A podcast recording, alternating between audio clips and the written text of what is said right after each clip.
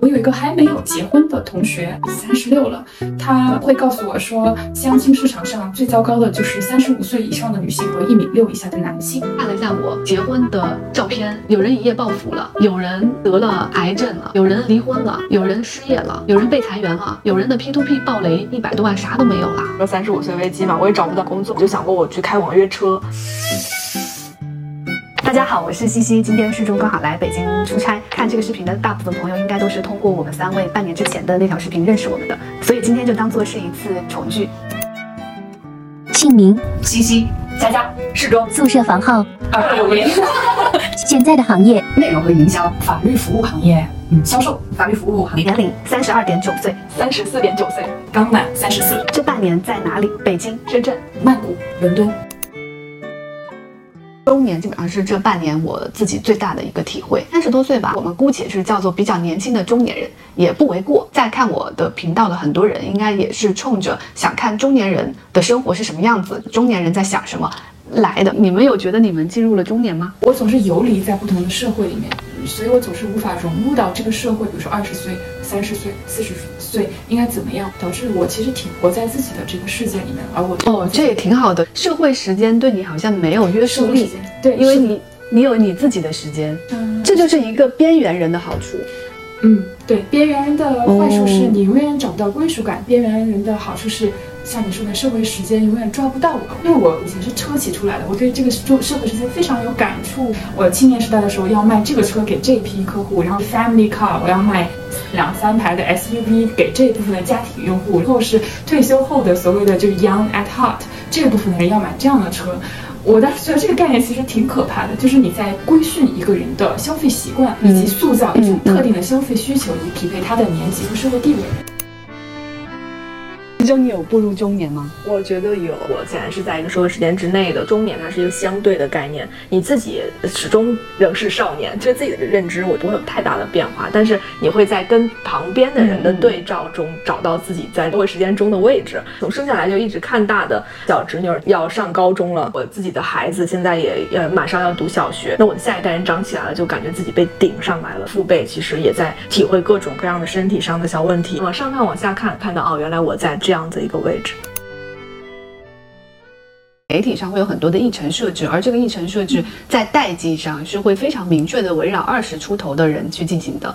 比如说现在就是零零后，咱们写文章举标题是不会再说九零后怎么样，一定是零零后，对吧？第一代零零后已经毕业了，我相信。再过一段时间就是一零后了，咱们八零后处于什么阶段呢？随着这群人开始结婚生孩子，有了更多的家庭责任，他们在网上的发言越来越少。同时，这个社会的权利呢，仍然是掌握在五零后和六零后手里的，离交到我们掌握真正的社会资源跟权利又还有很长的一段时间。我认为这段时间对我们来说就是中年。很显然，我们现在被卡在这个时间段里。七零后在我看来非常大，离我们非常远。可是我回头去看零零后是怎么看我们的，对，就我我 这种感觉让我就是非常。的呃不寒而栗，零零后看我就好像我看七五前的人这样子的感受。我有一个表哥，他是七九年的，我觉得他跟我根本就不是一代人，我一直都不肯去直面和接受他。每一次去想到这件事情，都会再 shock 到我一次，就像第一次。有一天在街上买了一个东西，就是牛油果铺在面包上，avocado on toast。我一直以为这是年轻人就很潮的一个东西，直到别人告诉我说，现在的零零后觉得吃这个东西实在是太 old fashion 了。我当下就觉得，经常会和就是最年轻的那一代的消费者开始产生脱节。后来我又听到一位长辈就说，你们年轻人是不是很喜欢去星巴克喝一杯的时候，我对他的那个感受就好像那个年轻人，对看见我吃那个 avocado on toast 是一样的心情，就是我们不断的在代际之间产生这样的细小的差别。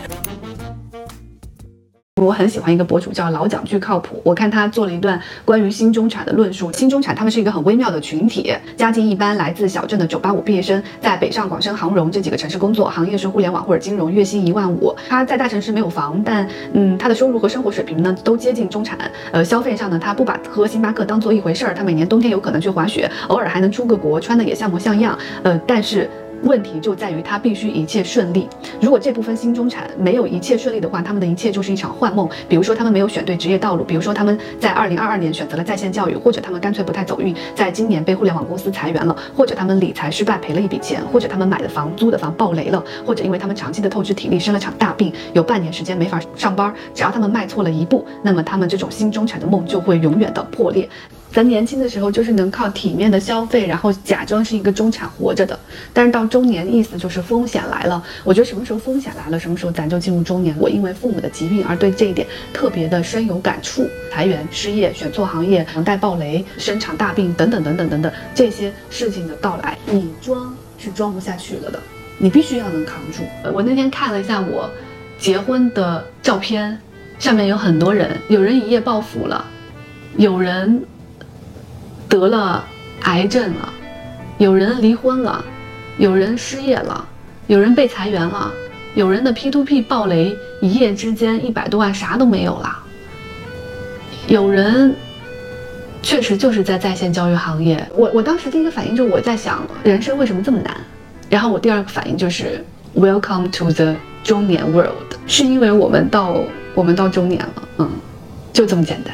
我我非常同意你刚才说的那个，就是风险的感知。嗯，确实，它是一个你没有办法用很傻、很天真去绕开的东西。它确实就是正在向你走来。我其实曾经幻想过，家里出现了一些特别特别极端的事情，说三十五岁危机嘛，我也找不到工作，我就曾经想过，说我我怎么办呢？我就想过我去开网约车，如果我是打到一个女司机的话，我就会给她点五星好评，因为我会觉得说，有朝一日有可能这个人就是我。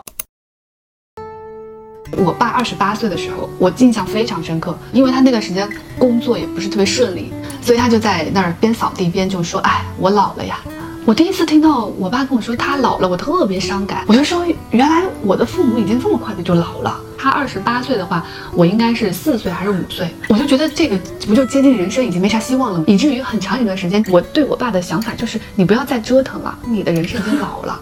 直到我这一次再跟我爸重新相处，我突然意识到。他不只是一个五十多岁的人嘛？我爸在一个阳光明明非常灿烂的不并不伤感的午后，却说了老了，以至于给我带来非常浓烈的伤感的那一瞬间，就是我对中年的想象。因为我特别害怕那个，别折腾了，没什么希望，就这样吧，以后都是这样的。所以我觉得我这一辈子好像都在逃避这个东西。对于婚姻，对于生孩子，一开始至少没有什么好感，就是因为他会向着中年大大的迈进了一步。我有一个还没有结婚的同学，比我大一岁，三十六了，他会告诉我说，在这个相亲市场上最糟糕的就是三十五岁以上的女性和一米六以下的男性。就他这样说的时候，其实我感受是非常伤心的。我嫁不出去的认命和一种市场上对三十六岁女性觉得你不值得，呃，去谈论婚嫁的这样一种态度，这不是一种和解，而是一种认命。他放弃了对理想伴侣的那种追求，让我觉得伤心。这是我感受到的中年。我后面有一次近距离的感受到中年，就是我有一个学长，之前是在腾讯，后来去了美国当了工程师。上次我去美国跟他见了一面的时候，他就跟我说，从他结婚的那一瞬间，他好像就踏上了一条不会停下来的高速火车。我感觉那一位学长说的那一位坐上了没有什么什么的火车。是一个很可怕的告诫。什么时候是老？是当你感觉所有的可能性的门都在关上的时候。我觉得男性感受到的中年是更沉重的。那个学长他首先是一个小地方的，他是把家里父母的房子卖掉了，在北京置换到了一套房子。还不久之后孩子就出生了，在孩子的教育资源的投入上是花了很多精力的，且他那个时候还要再把全家人都带到美国去，去过美国中产的生活。他在整个过程当中应该没有让他老婆去操过什么心。大学的时候跟他很熟，就属于天天出去通宵玩的这种。到他最后走入婚姻之后进入中年，然后在美国再见到他的时候的另一面，也有类似的感受。一个以很久没有特别深度的交流的人，我看见过他的少年郎的时候的样子。当他跟我在来讲说他家里的婆媳矛盾啊，夫妻之间的不和谐的时候，你会觉得哇，原来人真的会。走入中年，那个意气风发、那个潇洒飘逸的背影，也会 在一个一地鸡毛的生活里面。我今天想查一下中年嘛，我输入中年男人之后，后面的联想词，第一个是阳痿，第二个是脱多久就不行了，就总之都是跟性能力有关的。我觉得这可能是中年男性另外一个主要的焦虑来源嘛。嗯，因为女人没有这种焦虑，女人的性能力应该是到了中年越来越强的。性能力跟你的生命力也是成正比的。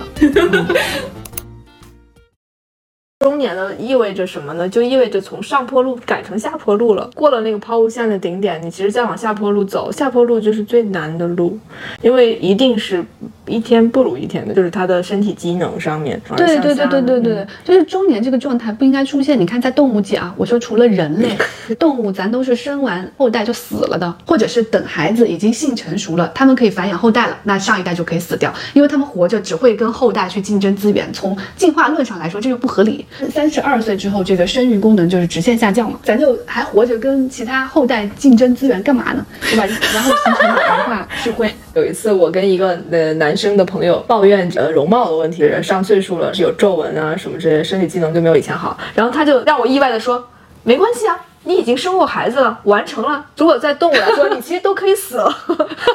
所以说有皱纹有什么大不了的呢？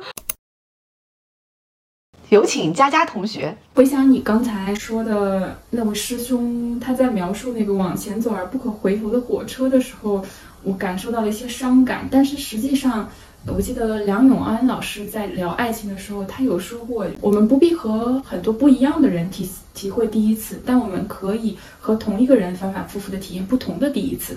这是我感觉自己中年以后依然能够感受到爱情的一个。比较重要的事情，虽然我换了一个人，但是 我觉得道理是一样的。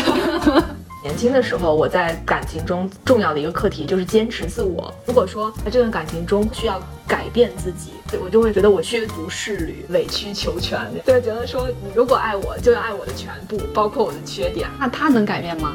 他也不能，对吧？如果你爱他，你要 你的意思是我双标吗？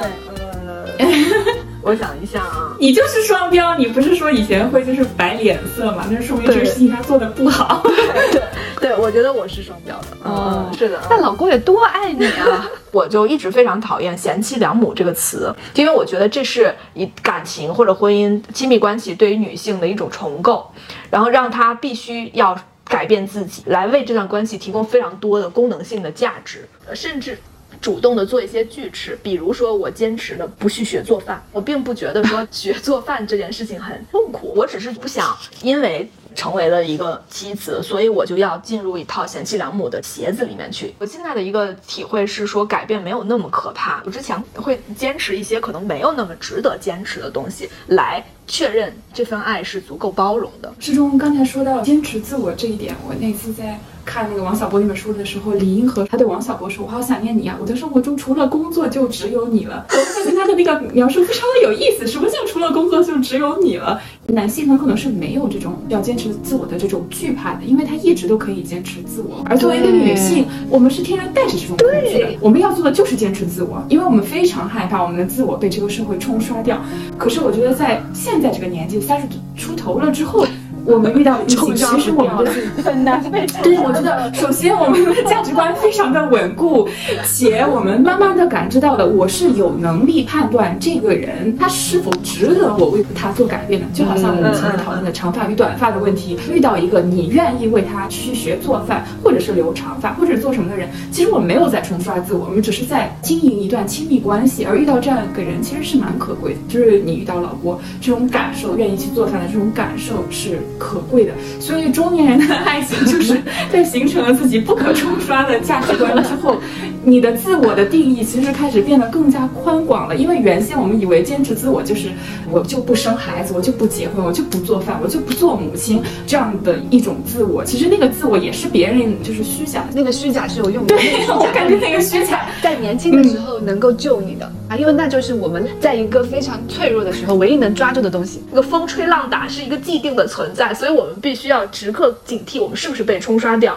而对男性来说，他环境不是这样的。就好像你看，你刚才说，就是说，如果你的另一半让你留长发，这对我们来说是一个事情，三个人还要开一个会来讨论一下。但你想想，如果一个男生，他跟他的室友说，哎，我女朋友非得让我留长发什么的，她的同伴，她的会跟她开一个会，然后哎，咱们俩可以说说这个事儿啊。呃，你觉得这是不是就反映了如果你要是留了长发，听了她的，是不是你就丧失了你的自我？在这个过程中，你是不是有足够的能力判断她值不值得你来留这个长发，以及她今天让你留了长发，明天会不会就得让你生孩子？后天会不会就是是不是他对你的权力结构的一种延伸？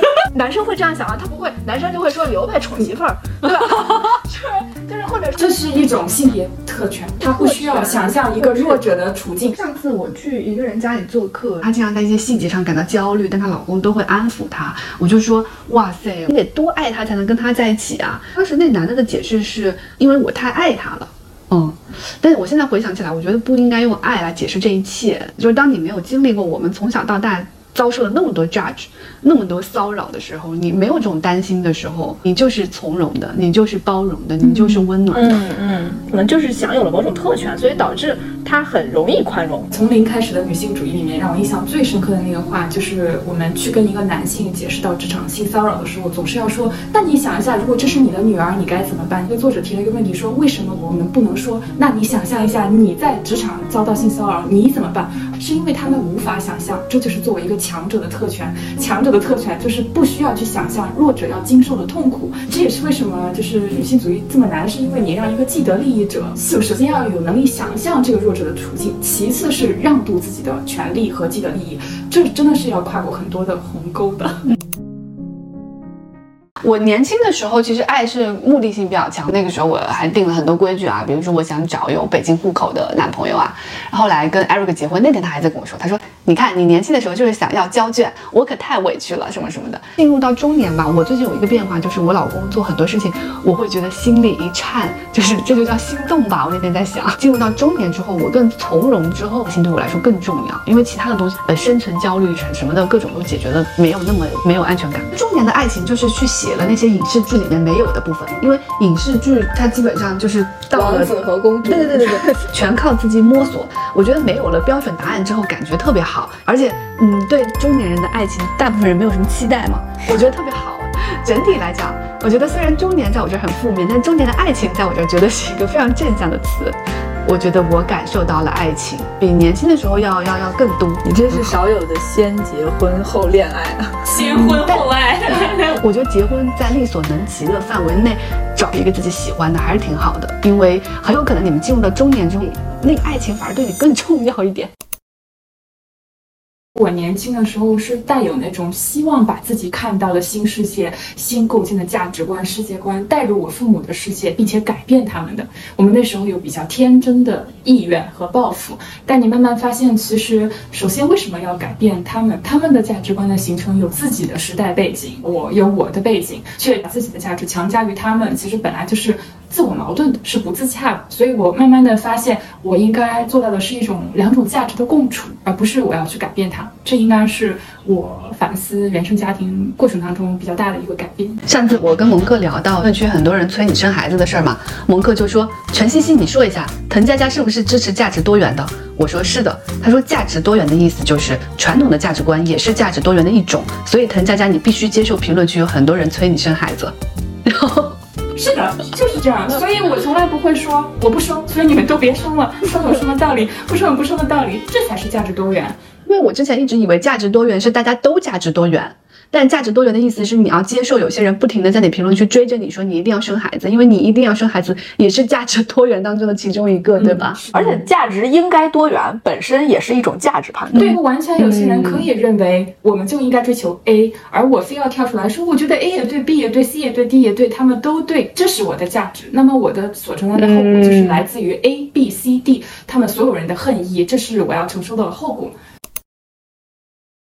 我这半年没有再拿孝顺要求我自己了。人到中年，你们力量的对比发生了巨大的变化。我们成为了更值得被依赖和更能解决问题的人。经济上、财务上的、医疗上的、感情上的、信息上的，甚至用手机，对吗？我们父母很不幸的生活在一个后育社会。那么这个时候，孝顺已经不是一个合理的对我的要求了。为什么有时候那个关系让我们很不舒服？是因为你明明已经是一个叠帽老人了，而我还处于人生的盛年，但这个。时候，因为孝顺的要求，所以我什么都得听你的。可是你的经验明显已经不属于这个时代了。长大之后，首先我们自己可以当自己的父母，但同时我们还可以反过来成为我们父母的父母。我们应该互为父母，互为父母的意思就是你也有为他做一些决定的权利，但你也需要承担做这个决定所造成的一些结果和责任，也要在精神上去滋养他，让他对生活更有信心。这是小时候父母为我们做的事情。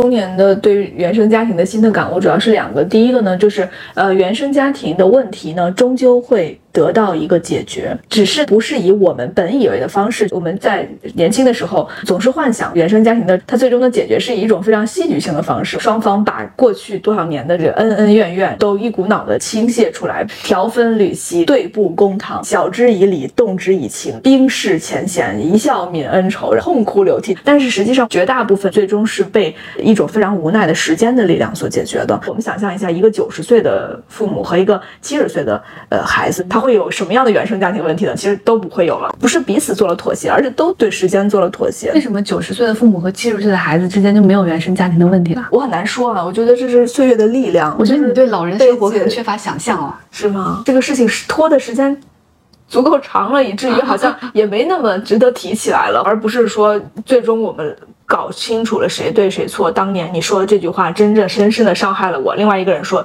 果然是这样，我当时不知道，现在我明白了，对不起。就是这样的场景是不会发生的，它最终会以一种稀里糊涂的状态在。我们刚刚脱离原生家庭的时候的权重和此后在我们生命当中的权重很可能不一样。即便就是这个问题依然存在，没有解决，但是由于生命这条长河里面经历的东西，它突然变得不那么重要了，或者是你自己在养育孩子的过程当中，体会到了一些你愿意去释怀的东西。同样是一瓶墨水，它倒在的那个是一个碗还是一个水库？随着我们的年龄的增长，我们面对的世界、处理的问题真的越来越多了。之前的那个墨水倒在水中就不显得那么明显了。我们其实也谈不上原谅了，很多时候它就是稀里糊涂的就淡了。同时，我觉得人到中年以后，原生家庭的问题应该被我们自己承担起来。我们刚开始去想原生家庭的问题的时候，其实带着那种我是小孩，你是父母的那种心态对的时候，就觉得你怎么不去想清楚，你怎么怎么样？但是突然发现了我们自己成年了之后，就想着 OK，如果你解决不了，那我来解决。我在你身边的时候可以顺着你，没什么大不了的。我们不能再像一个小孩子一样，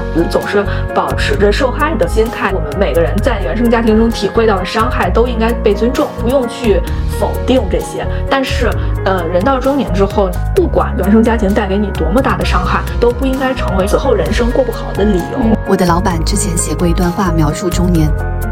成长是一个逐渐被经验捆缚的过程，经验让人们不容易被蛊惑，也让人们逐渐认清自己的边界，知道自己不是无所不能的，知道一腔热情并不值钱，但也知道世界上有比理想主义更重要、更基本的东西。一边狼狈着，一边温柔着。跟我们一样的八零后们，欢迎来到中年的世界。关注我，我们下周五继续聊中年。